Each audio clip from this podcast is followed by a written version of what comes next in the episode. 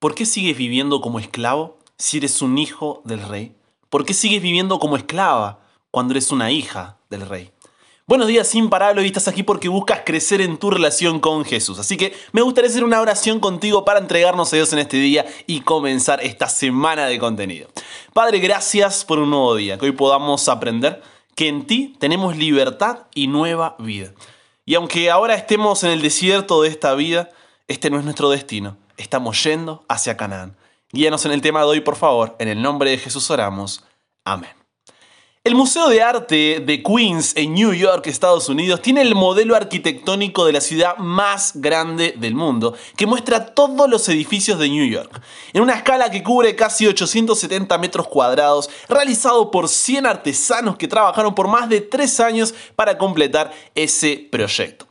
Pero por más asombrosa que sea, finalmente continúa siendo solo eso, una copia, un modelo, una representación de algo más imponente, más grande, más profundo y mucho más complejo que el modelo en sí.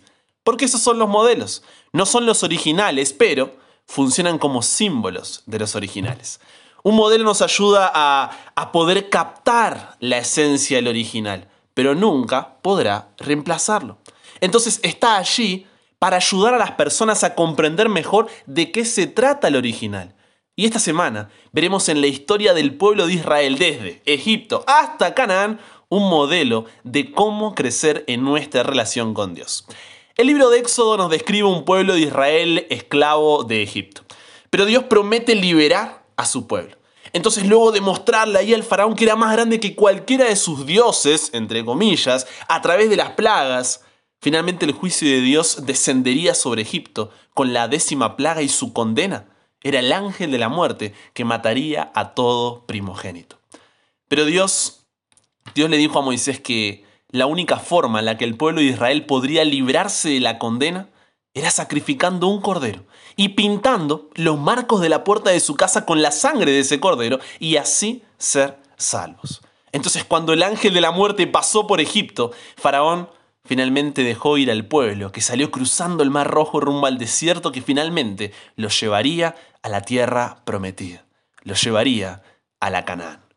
¡Qué relato! La historia de Éxodo está dentro de mis favoritas porque, porque me encanta cómo Dios en ella nos dejó un modelo para que podamos comprender lo que Él quiere para nosotros. ¿Sabías eso? Mira lo que dice Primera de Corintios, capítulo 10, versículos 1 al 6. Dice, queridos hermanos en Cristo, le dice Pablo a la iglesia en Corinto, tengan presente que cuando nuestros antepasados cruzaron el mar, Dios los cubrió a todos ellos con una nube. De ese modo todos fueron bautizados en la nube y en el mar. Y así quedaron sumergidos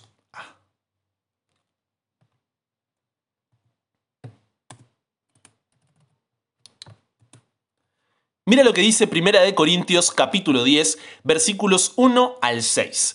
Queridos hermanos en Cristo, le dice Pablo a la iglesia de Corinto, tengan presente que cuando nuestros antepasados cruzaron el mar, Dios los cubrió a todos ellos con una nube. De ese modo todos fueron bautizados en la nube y en el mar, y así quedaron unidos a Moisés como seguidores suyos. Todos ellos comieron el alimento espiritual que Dios les ofreció Cristo los acompañaba a ir a la roca espiritual que les dio agua para calmar su sed. De esa agua espiritual bebieron todos. Sin embargo, dice el versículo 5, la mayoría de esa gente no agradó a Dios. Por eso murieron y sus cuerpos quedaron tendidos en el desierto. De esto que le sucedió a nuestro pueblo, nosotros tenemos que aprender nuestra lección. No debemos desear hacer lo malo como ellos. Veamos entonces las ocho primeras comparaciones entre el modelo del pueblo de Israel y nosotros como Israel espiritual, ya que el Evangelio está resumido en las promesas hechas a nuestros padres y en el trato que Dios les brindó. En primer lugar, así como Israel era esclavo de Egipto, tú y yo somos esclavos del pecado.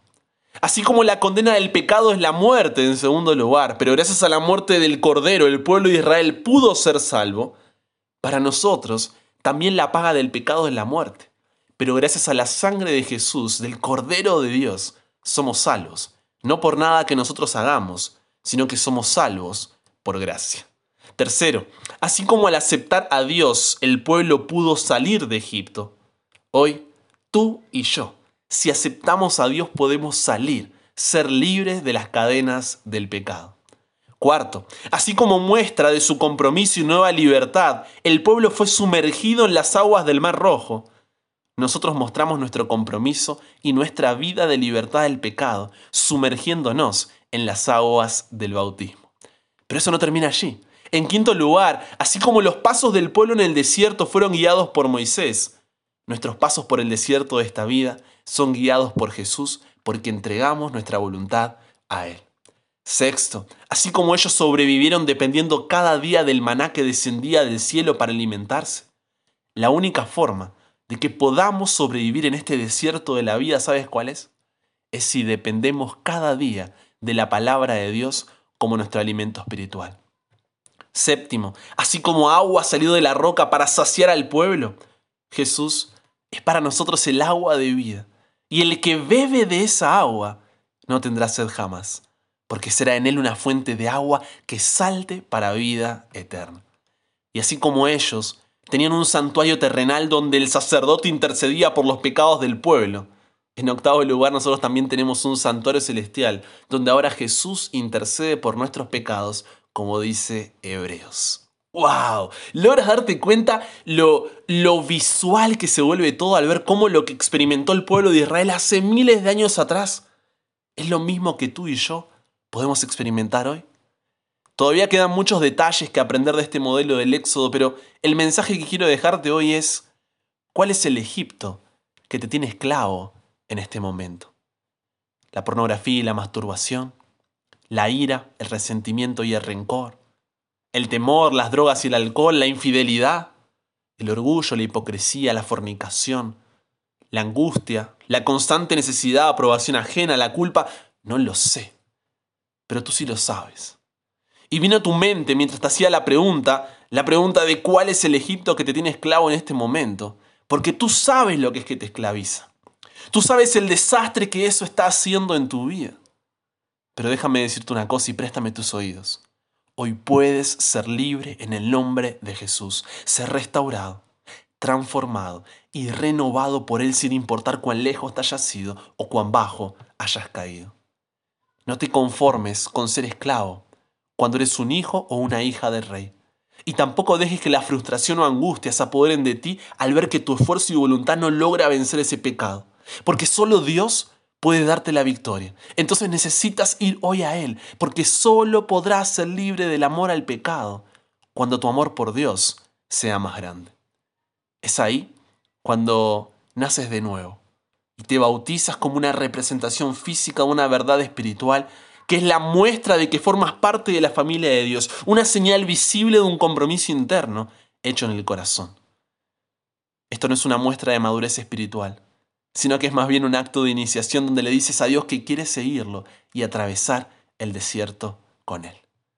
Sabes, la vida a partir de que le entregas todo a Jesús no se pondrá fácil. Al contrario, estará llena de desafíos, problemas, dificultades, crisis, luchas, pérdidas, dolor y sufrimiento. Porque así es el desierto. Pero que hoy estés en el desierto no significa que no haya Canaán.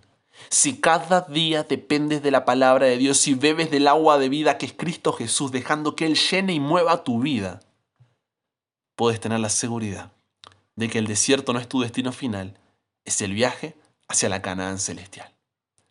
Padre, realmente necesitábamos esta palabra tuya en este día. Gracias Dios.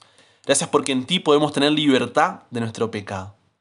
¿Qué haríamos sin ti? No queremos conformarnos a vivir como esclavos cuando somos hijos e hijas del Rey. Es por eso, Dios, que, que hoy queremos renovar nuestra fe en ti, decirte, Dios, conduce mi vida. Es recordar que este desierto que estamos atravesando hoy no es nuestro destino final, sino el viaje hacia la Canaán celestial.